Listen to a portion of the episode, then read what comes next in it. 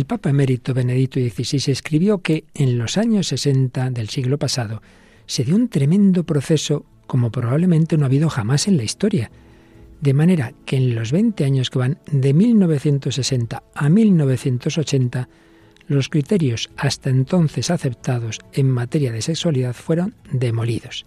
Seguimos hablando de la revolución sexual. ¿Nos acompañas?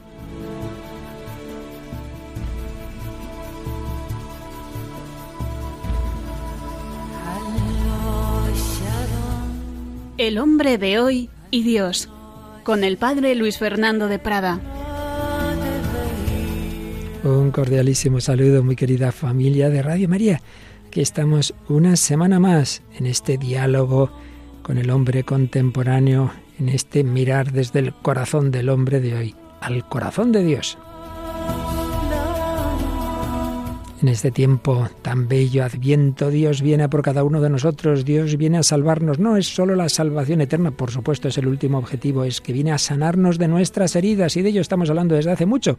En el hombre de Dios, las heridas del corazón de Cristo sanan nuestras heridas esas heridas que hacen en nosotros los pecados, especialmente capitales, todas sus consecuencias, heridas también psicológicas. Estamos en ese itinerario de lo que tiene que ver con la lujuria, pero una introducción larga porque aquí hay mucha historia de la que estamos hablando sobre esta revolución sexual a la que hemos dedicado bastantes programas y hoy, si Dios quiere, terminamos. Y hoy, por una serie de circunstancias, estamos el equipo mínimo, no nos pueden acompañar ni Mónica del Alamón ni Ciudad Muguerza, pero aquí estamos fieles servidores de ustedes, Paloma Niño y un servidor. Paloma, ¿qué tal? Bienvenida. Hola, Padre Luis Fernando, muy bien, encantada de estar en el programa de nuevo y empezando este tiempo de Adviento. Eso es. Bueno, y luego nos contarás un poco, porque entre los países donde este programa se emite en frecuencia en las ondas habituales de la radio está Venezuela. Y bueno, vamos a hacer una campaña especial esta Navidad para ese querido país, ¿verdad? Sí, hay muchísimas personas que ya nos están preguntando. Este año vamos a volver a hacer esta campaña de cartas de Navidad que los niños de España nos mandan aquí a la emisora Radio María y nosotros las preparamos y las enviamos a otros niños del mundo, ¿no? Este año vamos a ir a Venezuela y allí, bueno, además tenemos a Monseñor Tulio Ramírez, que es el obispo auxiliar de Caracas. Es el director de Radio María Venezuela. De Radio María Venezuela, de tal manera que estamos muy unidos. Y en concreto vamos a enviar estas cartas en colaboración con Ayuda a la Iglesia Necesitada a los niños de Araure, en Venezuela. Es una provincia dentro del Estado la portuguesa. Y bueno, pues hay dos colegios, dos colegios que los regenta la Iglesia, dos sacerdotes, pues van a ir las cartas a Nuestra Señora del Pilar y a Jesús, Horizonte y Camino. Entonces recogeremos estas cartas hasta el 23 de diciembre, las prepararemos y las enviaremos para Venezuela. Estupendo. Queremos, ojalá, ser también instrumentos para que esos niños en un país pues con diversas dificultades también tengan esa alegría de esa comunicación entre España y Venezuela. Bueno, y tenemos también comunicación de todos nuestros oyentes, siempre hay muchos comentarios y siempre escoges alguna cosita. Sí, hemos destacado algunos de ellos, de los que hemos recibido en nuestra página de Facebook, y por ejemplo el de Maricruz Vivas nos dice, os felicito por este gran programa porque es una verdad que por desgracia está ocurriendo y tenemos que pedir para que Dios nos libre de este mal. El hombre está desquiciado, pero tenemos que confiar en Dios, así que adelante con ello y muchísimas gracias. Es verdad lo que ustedes están transmitiendo. Felicidades por el programa, muchas bendiciones, paz y bien. Que el poder del Espíritu nos haga fuerte y María nos proteja y pidamos por los que sufren este tipo de mal, porque yo lo he sufrido también y es terrible, pero gracias a Dios Él me liberó. Estas heridas que hace pues el mal uso de este don de Dios que es la sexualidad. Gracias a ti, Maricruz.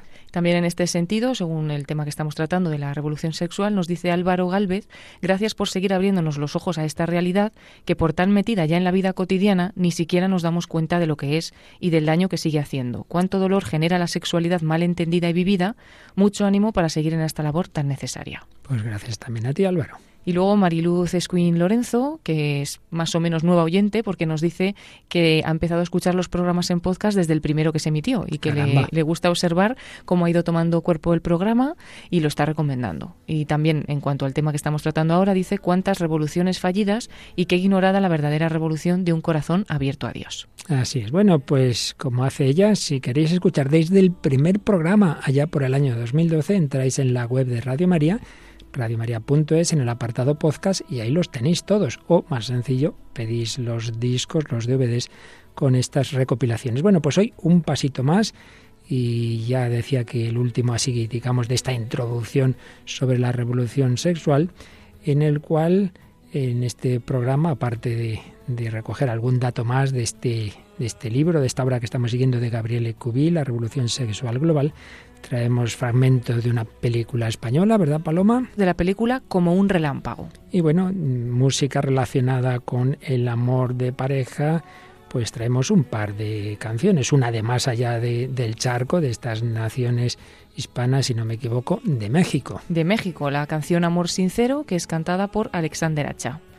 Y también y escucharemos Mi Bello Ángel de otro grupo, los primos MX, antes llamados los primos de Durango. Muy bien, pues terminaremos con una canción de José Manuel Durán relativa a, a palabras de San Agustín y precisamente hoy en vez de tener un testimonio de estos de personas eh, actuales que o que leemos en una web por ahí, pues vamos a empezar por testimonio del propio San Agustín que nos cuenta de cómo vivía estos temas y luego un testimonio anónimo de una carta que hace años recibía un servidor de una chica de nuestro tiempo y veremos que ambos testimonios tienen mucho que ver. Pues vamos adelante con esta nueva edición 337 del hombre de hoy y Dios.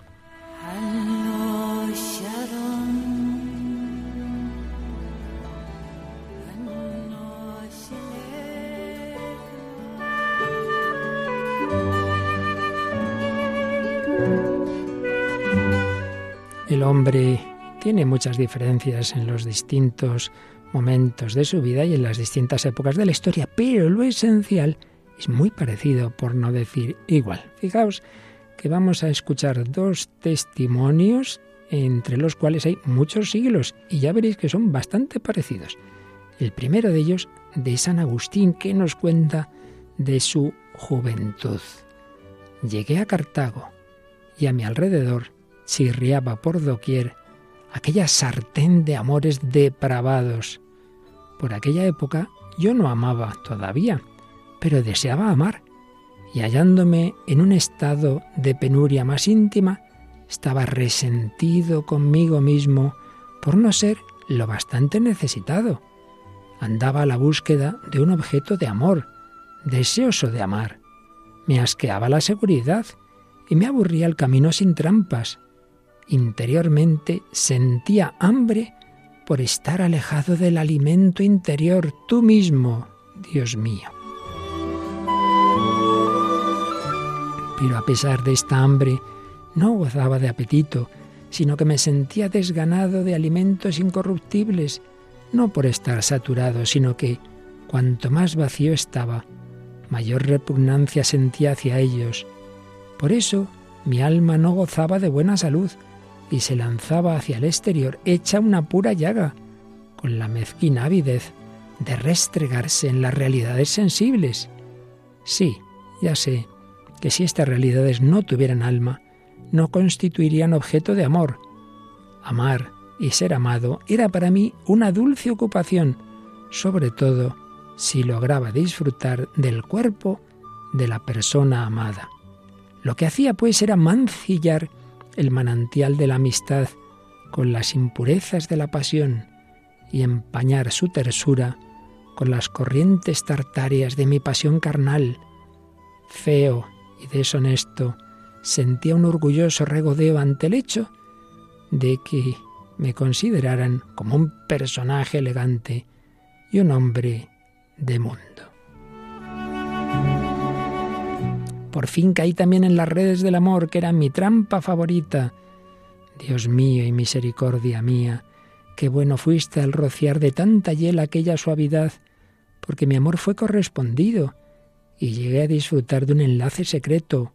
La mar de contento me iba atando con lazos angustiosos, pero como era de esperar, pronto siguieron los azotes de varas de hierro candente, provocados por celos, sospechas, temores, corajinas y peleas. Más adelante escribirá en sus confesiones, en aquellos años tenía yo una mujer que convivía conmigo no por lo que se denomina matrimonio legítimo, sino que yo la había cazado en mi afán aventurero carente de juicio. Pero solo tenía esta mujer y le guardaba fidelidad de marido. En esta unión tuve la experiencia personal de ver en mi propio caso la distancia que hay entre el amor conyugal, pactado con vistas a los hijos, y el pacto del amor lascivo, en el que los hijos nacen contra el deseo de los padres, aunque una vez nacidos se sientan obligados a quererlos.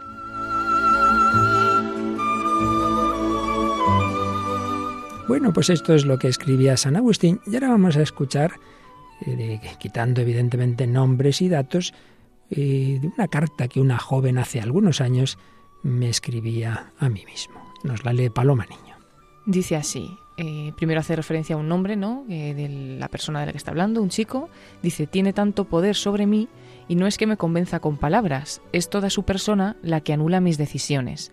Y soy yo la que hace de diablo también. Es demasiado fuerte y muy bello todo como para desecharlo. Ya lo sé, sé muchas cosas, pero nada importa en ese momento, solo él y yo juntos. Aunque me encantaría volver a verle y a estar con él, espero no volver a hacerlo. Esas fueron mis palabras, y él dijo que si era mi decisión me ayudaría a cumplirla, lo que en el fondo me dolería. Pero eso yo ya lo he oído otras veces, igual que el que no podía dejar perder mi amistad y que era posible sin que hubiese nada más. Eso sí que no me lo creo. Todos los hombres que he conocido así son iguales. ¿Qué me pasa? ¿Tan vacía estoy que me son vitales estas migajas? ¿Vendo mi vida por un poco de afecto, por unas palabras amables, por un instante en que me hacen sentir que soy algo para alguien? ¿Por qué tengo un corazón así? No me gusta esta vida, es absurda y es cruel. Sin amor no tiene sentido. Y yo he perdido mi rumbo. Es como si hubiese un gran vacío a mi alrededor. Me gustaría volver a sonreír por dentro. Ojalá pudiese ser dueña de mis sentimientos. Todo esto me duele. Me duele, me duele renunciar y yo me revelo. Y no quiero, pero sé que debo hacerlo, que debe terminar. Pero me duele y es hermoso. Estoy tan dividida y así no puedo hacer nada.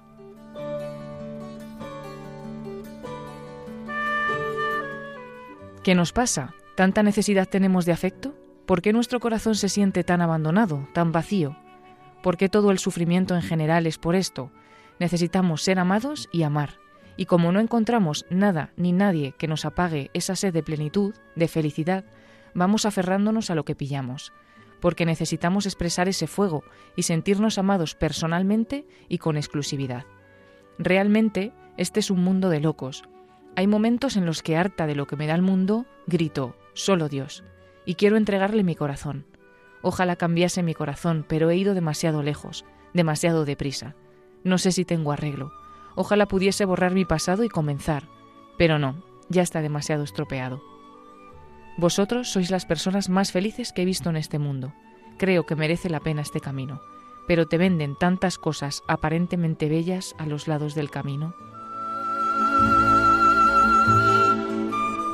Bueno, pues aunque en ese momento esta chica tenía ese desánimo, sí, sí, sí que pudo empezar de nuevo, sí que construyó su vida sobre un verdadero amor, pero estaban esas heridas y como habréis podido observar, con mucho parecido a lo que bastantes siglos antes nos había contado San Agustín.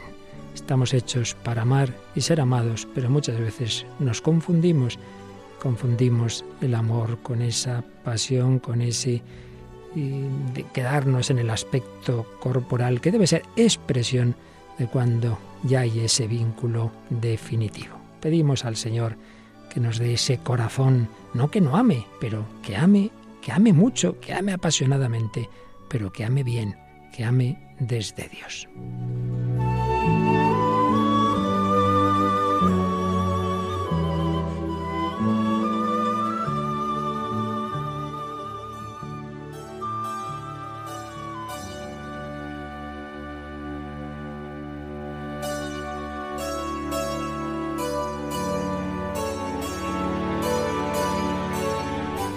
Pues aquí seguimos en Radio María, en El Hombre de Hoy Dios. Paloma Niño y un servidor, Padre Luis Fernando de Prada, hablando de cómo el amor humano tantas veces queda desvirtuado por ese pecado capital que llamamos la lujuria, que siempre ha existido, siempre, pero que en los últimos tiempos, pues ya podemos decir un par de siglos, no simplemente ocurre como siempre ha ocurrido, sino que es algo más que justificado, casi impuesto, casi como algo que debemos vivir desde determinados planteamientos completamente contrarios a los que durante siglos, desde una perspectiva de derecho natural humano y desde luego desde una perspectiva cristiana, pues era lo habitual.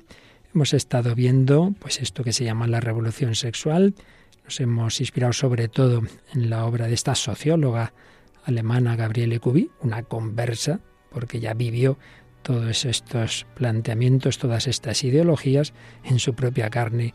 Ese su matrimonio se rompió y fue el momento en que se encontró con Dios y se replanteó todo. Y se ha ido dando cuenta después de cómo esas ideas aparentemente en favor de la libertad son todo lo contrario. Por eso el subtítulo de su obra, La destrucción de la libertad en nombre de la libertad.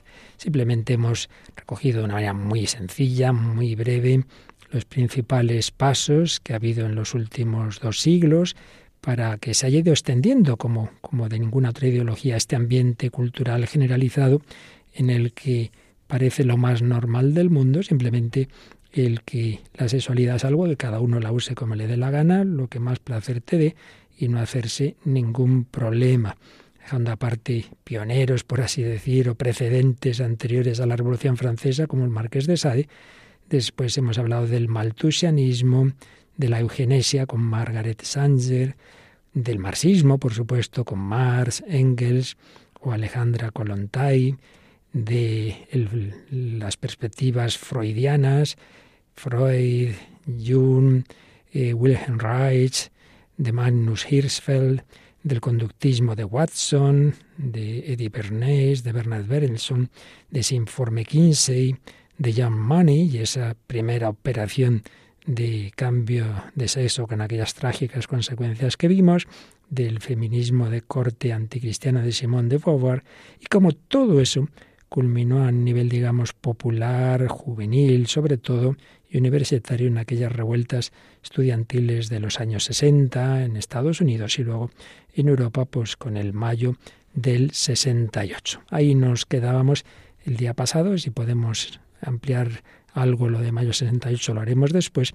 pero sí que quisiera añadir por el aspecto ya no tanto intelectual que hemos visto hasta ahora, sino más bien de difusión social, medios de comunicación, una serie de aspectos que también señala Gabriel Cubi y como veremos el Papa emérito Benedicto XVI.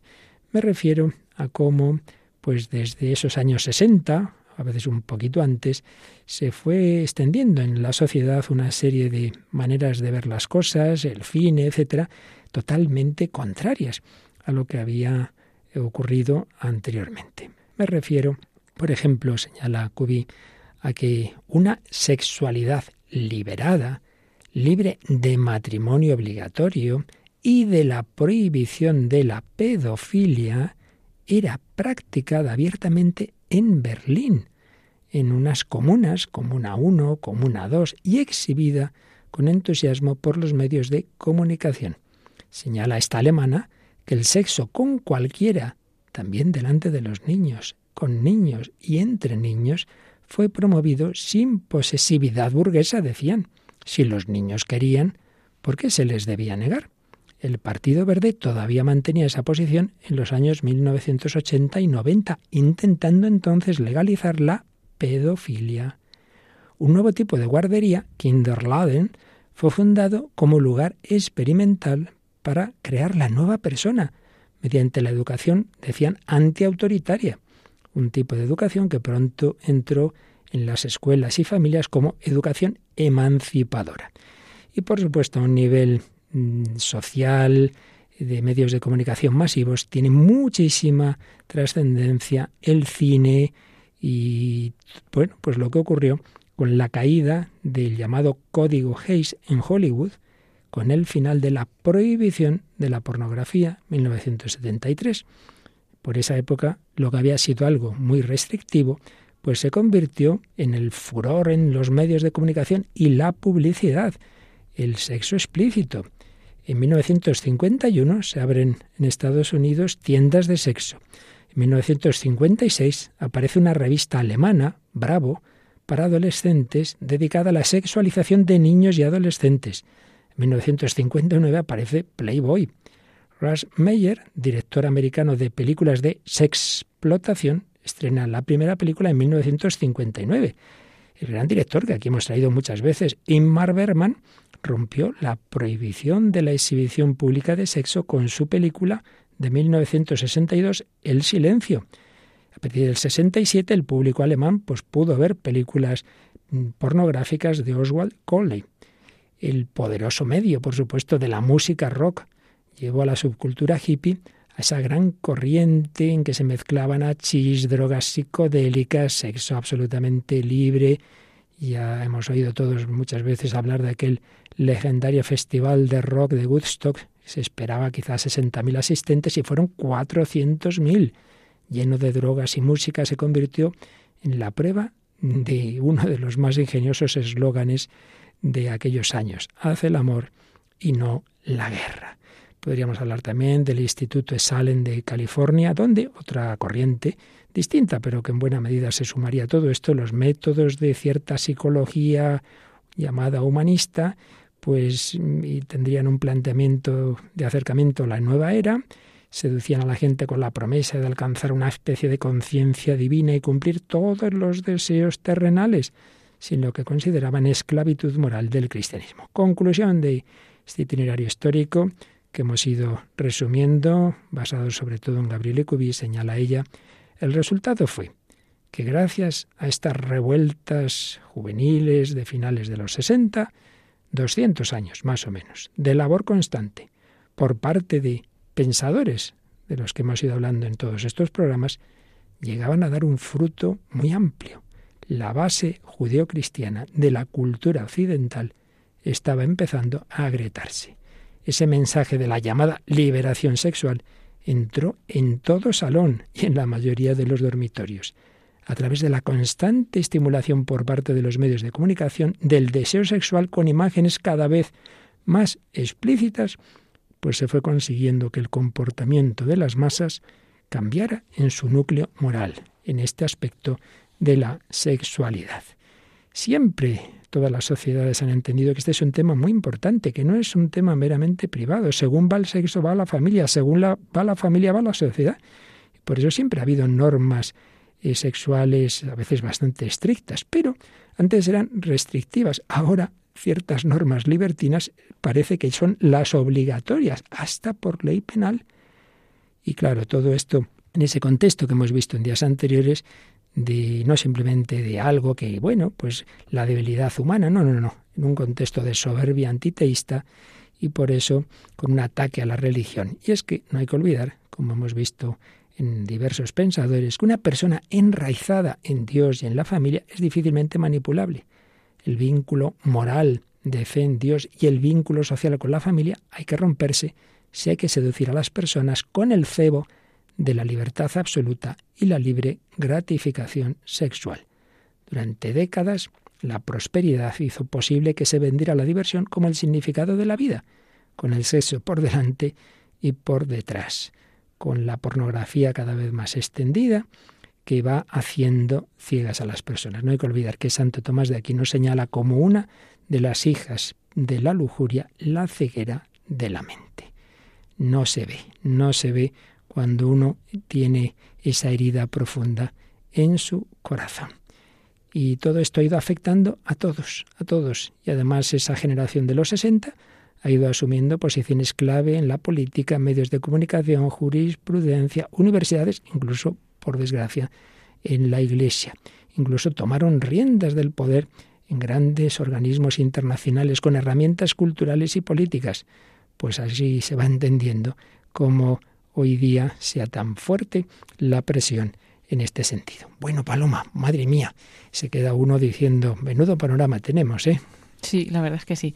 Pero también es interesante saberlo, porque la verdad es que te vas quedando con algunas cosas, ¿no? Como el tema de las revistas en los adolescentes, que cuando éramos adolescentes, pues había revistas de esos tipos y tú a lo mejor tampoco te das cuenta muy bien de lo que pretenden, ¿no? Pero ciertamente, pues sí, sí. Así que es bueno saberlo y, hablarlo, porque muchas veces no, no, nos damos cuenta, que es lo que nos decía también en el comentario el, uno de los oyentes. Así es.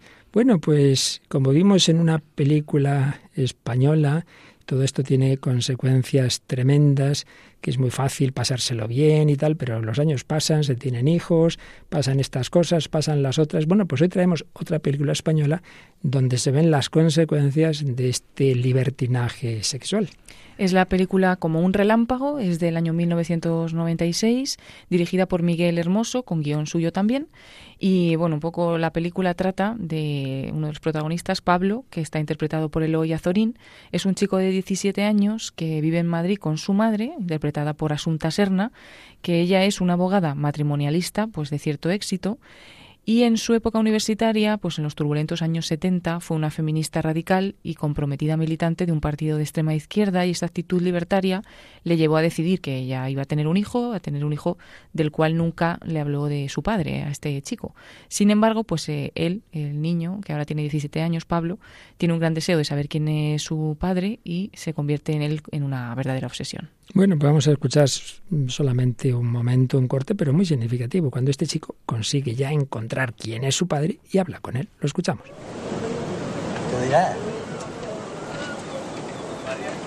Bueno, pues... Quería decirte que... que durante todos estos años... Yo he pensado mucho en... Quiero decir, en cómo serías, ¿no? ¿Tú no has pensado nunca en mí? Bueno, sí, algunas veces, ¿no? Sobre todo al principio, ¿no? Quiero decir, los primeros años. Después ya. ¿Quieres decir que te desentendiste del tema?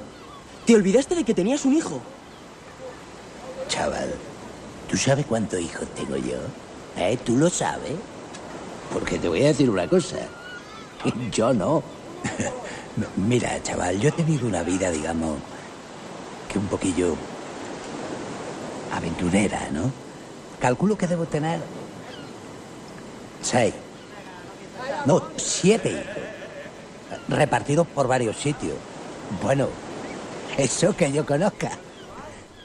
Eso que yo conozca, pues qué más da, hombre son aventuras, te lo pasas bien y ya está. ¿Qué te parece? Pues muy triste, ¿no? Porque encima el, niño intentaba responder una pregunta que para él era muy importante, ¿no? ¿Quién era su padre? Iba a hablar con él y resulta que, que a su padre no le interesa mucho tampoco, no ha pensado en él más que los primeros años y luego resulta que tiene un montón de hijos dispersos por, eh, por ahí, por el mundo. Pues bueno, como si fuera un juego, ¿no? Que no lo es. Como si fuera un juego, exactamente.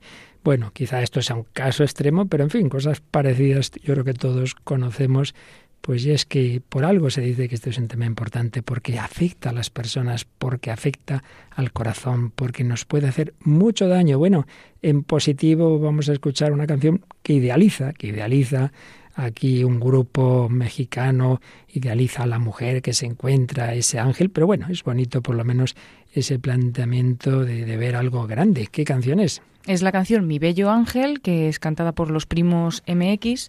Eh, se llamaron al principio los primos de Durango, una banda mexicana formada pues en Vicente Guerrero, en Durango, en 2003. Y bueno, dieron un giro a su carrera con este nuevo nombre, en el que introdujeron algunos nuevos tipos musicales. Y entre esos álbumes nuevos está el que incluye esta canción. El álbum se llama Amor Brutal y este tema, Mi Bello Ángel, un tema que es de la cantautora América Sierra, pero que la cantaron también ellos y forma parte también de la trama de la telenovela Porque el amor manda. Escuchamos. Miras con tanta dulzura, hermosa criatura, tú mi bello ángel que cayó del cielo.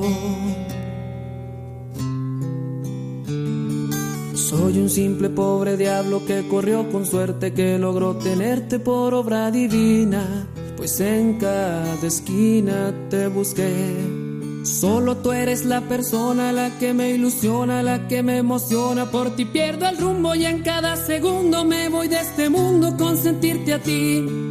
Entre el cielo y el infierno solo hay un espacio, solo hay un abismo. Es que yo pierdo el ritmo cuando me abandonas y me quedo solo, solo sin ti.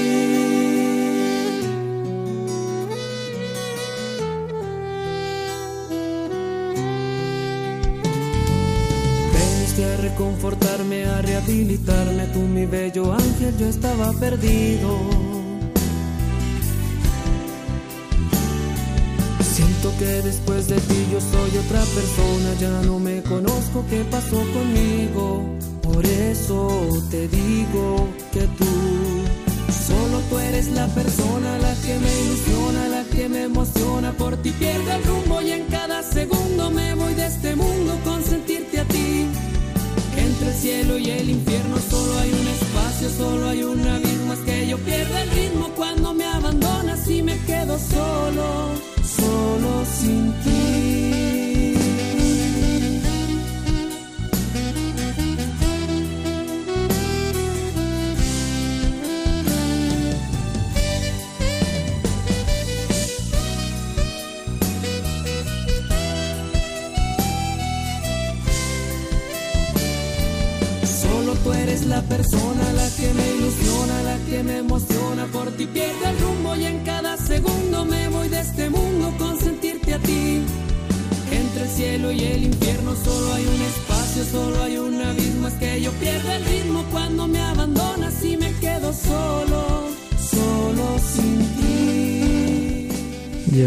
Nuestro Señor, pues reparte sus dones, su belleza, su dulzura en las personas hechas a su imagen y semejanza.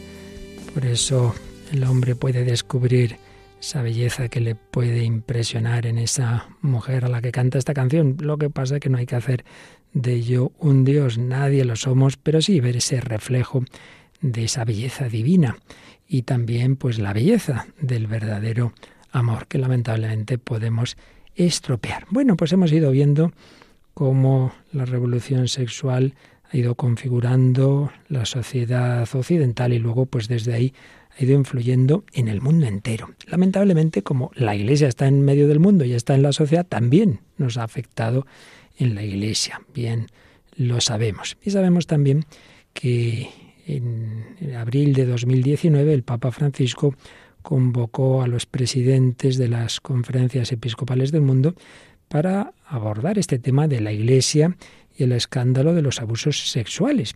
Muchas razones por lo que esto ha podido ocurrir. Hay que decir, no es el momento tampoco de entrar a fondo en el tema, que lo que lamentablemente es algo real, que a veces esos abusos se han dado por parte de personas de la Iglesia, sin embargo se ha presentado y se presenta de tal forma por los medios de comunicación que quien no esté bien enterado del tema se debe pensar que es el ámbito principal en que esto ocurre, nada más lejos de la realidad. Todas las estadísticas, tanto mundiales como en España, nos indican que el porcentaje más alto, con diferencia, de este tipo de abusos a menores se producen en la familia, por familiares. Después, en el ámbito escolar, ámbito deportivo, muy diversos ámbitos, y en un pequeño porcentaje en el ámbito eclesial. Por daros un dato, de España, octubre de 2018, datos oficiales del registro eh, de antecedentes penales por delitos sexuales con sentencia firme. En ese octubre del 18 había en ese registro 45.155 personas, de los cuales 33 clérigos.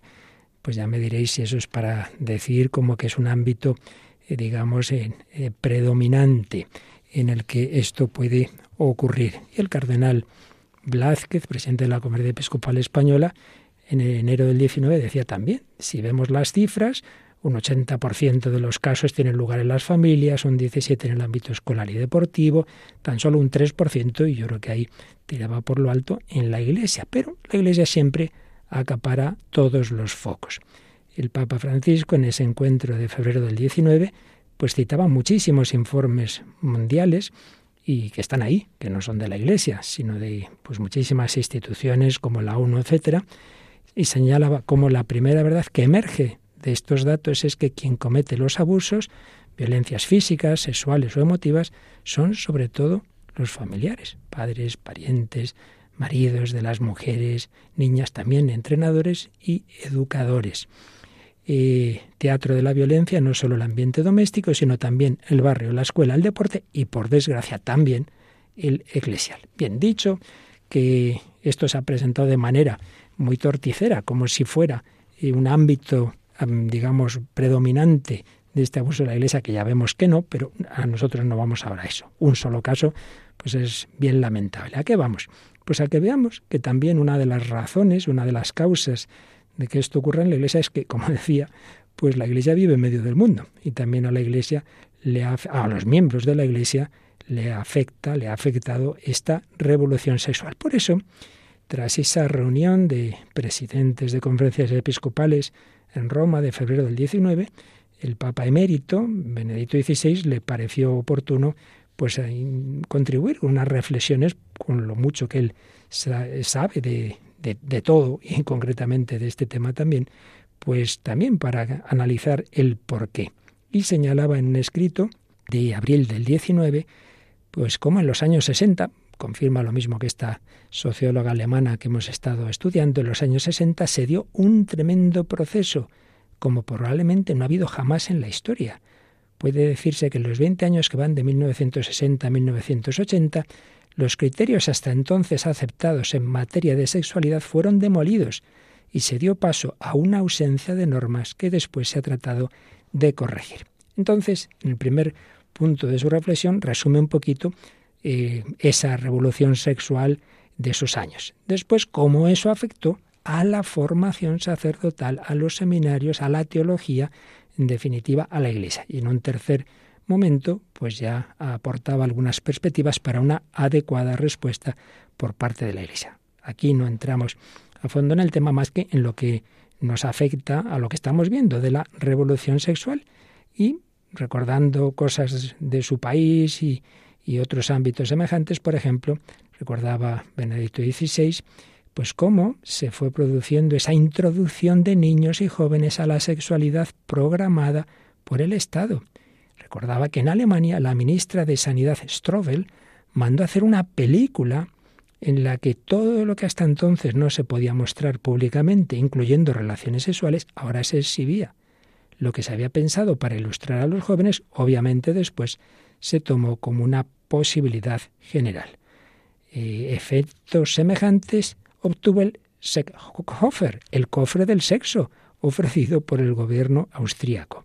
Las películas de contenido sexual y pornográfica se convirtieron en una realidad, hasta el punto de que también se proyectaban en los cines de estación. A las libertades por las que se luchaba en la Revolución de 1968 pertenecía esta libertad sexual completa que no admitía ninguna norma. La radicalización violenta que caracterizó aquellos años está íntimamente ligada a este hundimiento espiritual, a la fisionomía de la Revolución del 68 pertenece también el que la pedofilia se considerara como algo lícito y apropiado. Fijaos que lo mismo nos había dicho Gabriel Ecovi. Hoy nos horrorizamos de estos abusos a niños y se nos olvida que en esas ideas que vienen de muy atrás, que ya citábamos el día anterior también algunos autores, se estaba diciendo que en esa liberalización general debía entrar el que pudiera hacerse cualquier tipo de relación sexual también con los niños. Esto se olvida. Y esto, como os decía, pues obviamente afectó también a la Iglesia, muy especialmente a los ámbitos formativos, los seminarios y sacerdotes en los que hubo pues un gran número de secularizaciones. Pero también en el ámbito intelectual, y aquí entra el tema que Benito conoce perfectamente, de una crisis muy grande de la teología moral católica. Entrar a fondo en esto pues ya nos llevaría demasiado lejos para este programa, pero sí que sepáis que eh, afectó el relativismo del mundo de hoy, afectó a ese tema de la moral.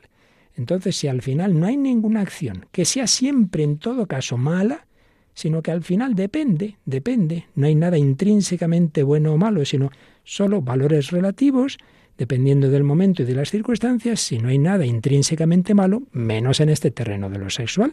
Entonces, claro, si al final pues hay cosas que, bueno, que no son tan malas, que depende, todo eso nos va entrando y nos extrañamos de las consecuencias de unos principios muy negativos. En fin, que este es un tema, como veis, muy delicado, luego veremos alguna cosa más que nos decía Benedicto XVI, pero que no podemos olvidar. Bueno, si te parece, Paloma, frente a estas cositas, tenemos una canción de un joven mexicano al que conocí, por cierto, en una ocasión, una peregrinación mariana, Alexander Hacha. ¿Qué sabes de este chico?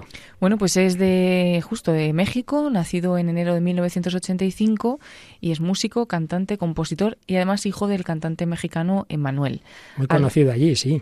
Ha lanzado varios álbumes de estudio y en 2011 lanzó la segunda producción discográfica titulada La vida es y que después volvió a reeditar este material llamándola La vida es amor sincero porque incluyó esta canción que vamos a escuchar que se titula así Amor sincero y que además es el tema principal de una telenovela mexicana que se llama Un refugio para el amor. Pues escuchamos a Alexander Hacha que nos plantea en esta canción un amor sincero. Llegas, se acabó una larga espera. Este invierno es primavera porque llegas y me abrigo en ti. Llegas cuando no creía en nada, como luz de madrugada es cuando llegas y me refugio en ti. Y así vas cubriendo el frío con amor, vas haciéndome sentir mejor porque llegas encendiendo el corazón.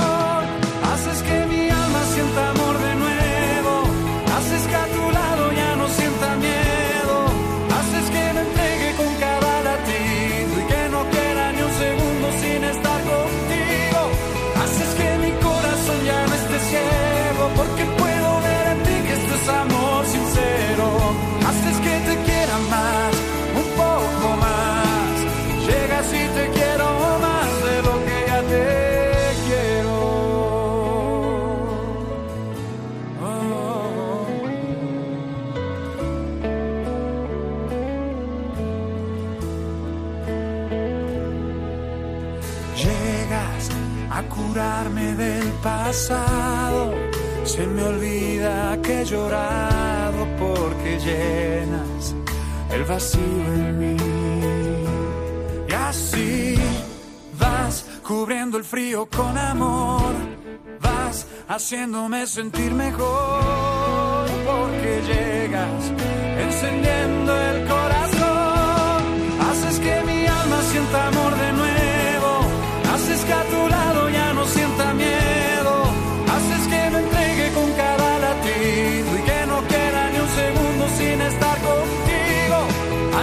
mi corazón ya no esté ciego, porque puedo ver en ti que esto es amor sincero.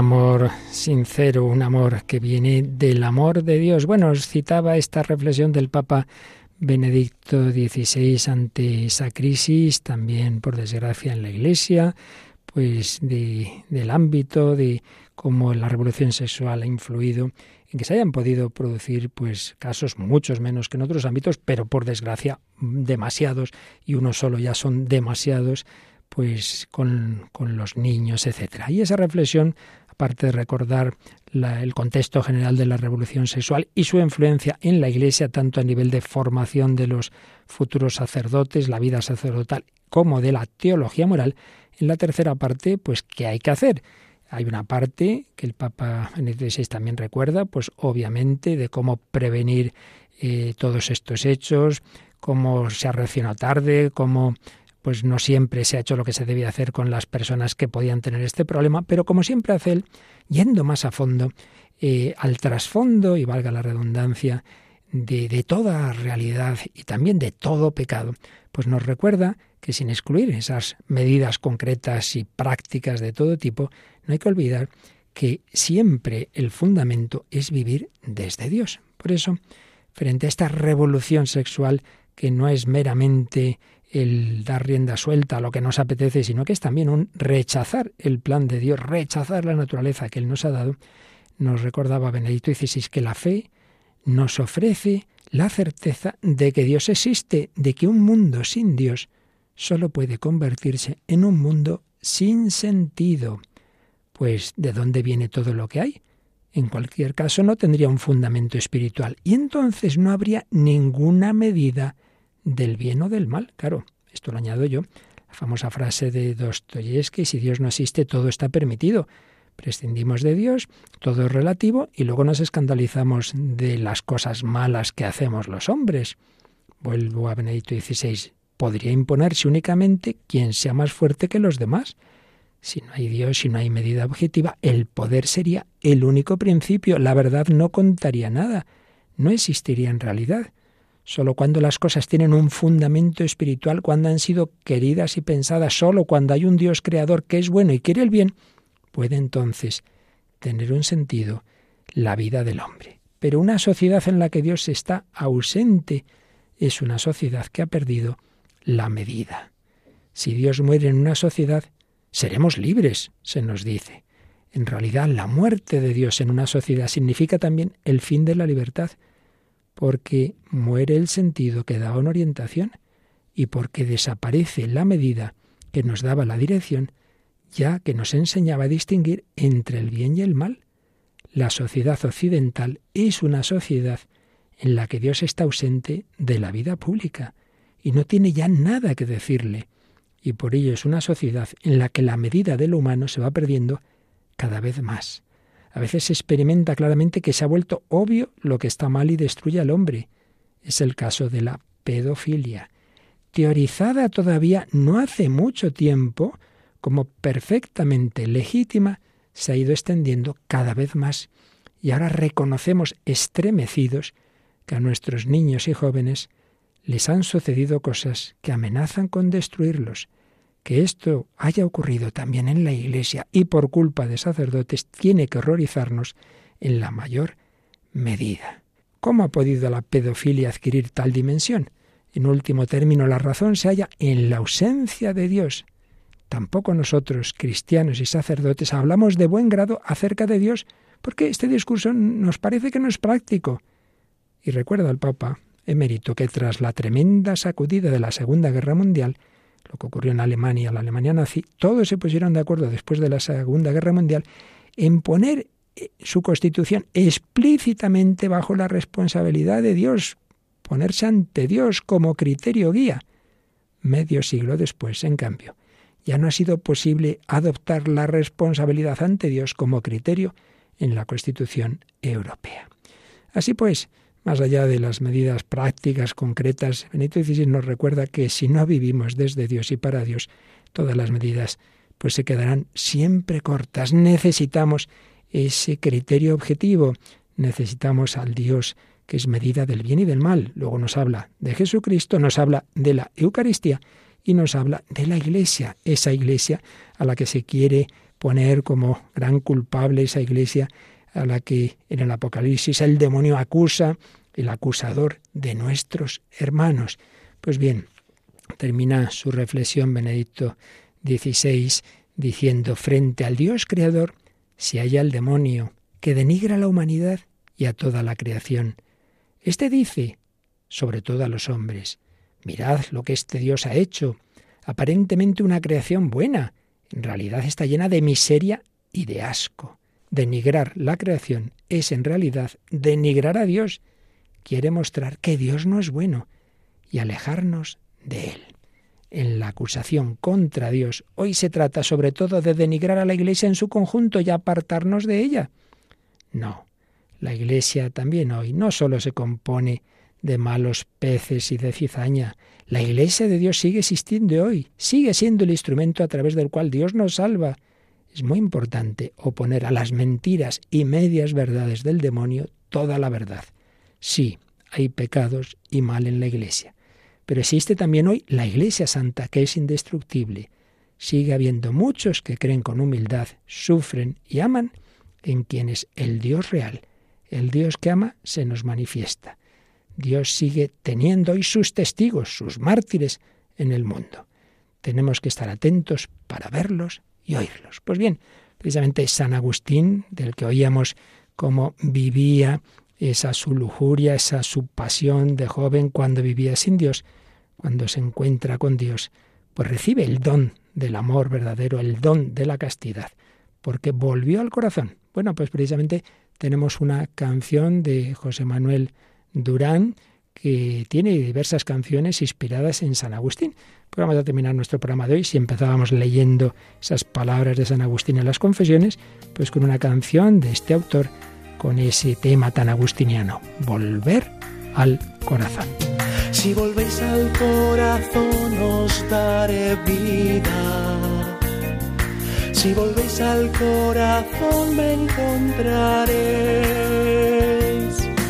En lo íntimo del hombre es donde habita nuestro Dios. En lo íntimo hallarás a tu Señor. Si volvéis al corazón os daré vida. Si volvéis al corazón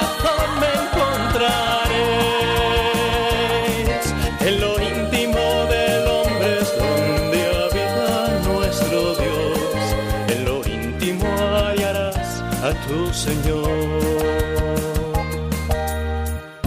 ¿A dónde vas si no hay camino? ¿Por qué buscáis donde no está? ¿De qué te sirve amar la vida si luego olvidas amar al Dios que te da?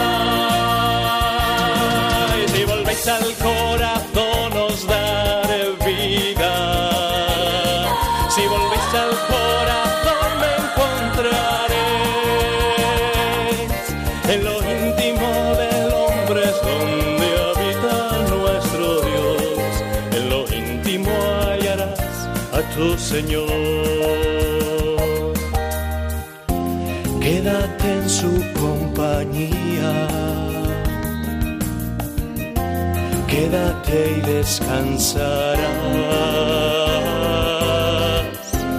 en lo más íntimo tuyo, donde hay sabor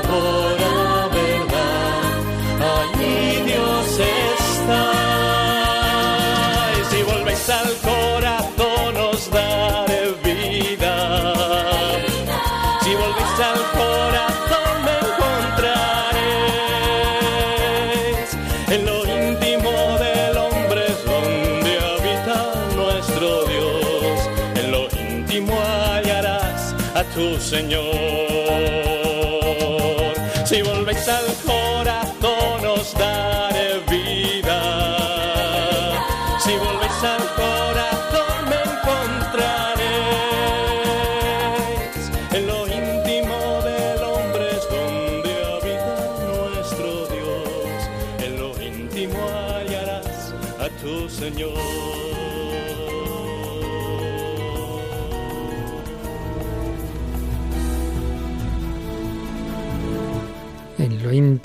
Del corazón encontrarás a tu Dios y desde Dios la medida de la verdad, del bien, de la belleza, del amor. Todo cobrará su sentido y se producirá esa revolución que decía una de nuestras comunicantes, la más grande, la verdadera, la que vale la pena, la revolución del amor en el corazón. El corazón de Dios hecho carne en el corazón de Cristo quiere sanar con las heridas de la pasión, con las heridas del amor, las heridas que el pecado hace en nosotros. Claro que sí, es posible recomenzar de nuevo más fuerte que la revolución sexual es la revolución del Espíritu Santo. Cristo está vivo, Cristo viene, Cristo vino, Cristo vendrá. Vamos adelante con la Inmaculada en este tiempo de Adviento en comunicación con todos vosotros, queridos oyentes de España, de Nicaragua, de Venezuela, de Paraguay, de tantos países. Hoy hemos tenido especialmente presente a México con estas dos canciones. Hemos recordado la película española como un relámpago. Hemos recogido algunos datos más del libro de Gabriele Cubi sobre la revolución sexual y de la reflexión del Papa Emérito Benedicto XVI sobre eh, cómo afecta la revolución sexual, ha afectado a la Iglesia. Bueno, Paloma, pues ahora en España tenemos un programa que nos ayuda también a elevar el alma, a elevar el corazón. Sí, es el programa En Clave de Dios y ya está preparado nuestro compañero Germán García Tomás. Y que se preparen los niños de qué sitio de Venezuela donde vamos a escribirles, Paloma. Sí, de Venezuela, en concreto de Araure una ciudad eh, y ahí vamos a ir hasta dos colegios, que son dos colegios parroquiales, Nuestra Señora del Pilar y Jesús Horizonte y Camino. Queremos mandarles a estos niños que lo están pasando mal en todo este país. Vamos en concreto a Araure, podríamos ir a cualquier ciudad de Venezuela, pero pedimos a los oyentes de España, a los niños, que nos escriban cartas y felicitaciones de Navidad que les haremos llegar a estos niños. Estupendo. En otros momentos ya daremos más detalles de esta campaña. Y nada, que viváis bien estos días, este adviento, esta gran fiesta de la Inmaculada Concepción de la Virgen María, la toda pura, la toda llena de amor. Hoy hemos estado con vosotros, Paloma Niño y un servidor, Padre Luis Fernando. Esperamos el próximo día contar o con Iciar o con Mónica, seguro que sí, para seguir desde el corazón del hombre buscando el corazón de Dios. Os dejamos con la radio, os dejamos con la Virgen María, os dejamos con la radio de la Virgen María. Que Dios os bendiga hasta el próximo programa, si Él quiere.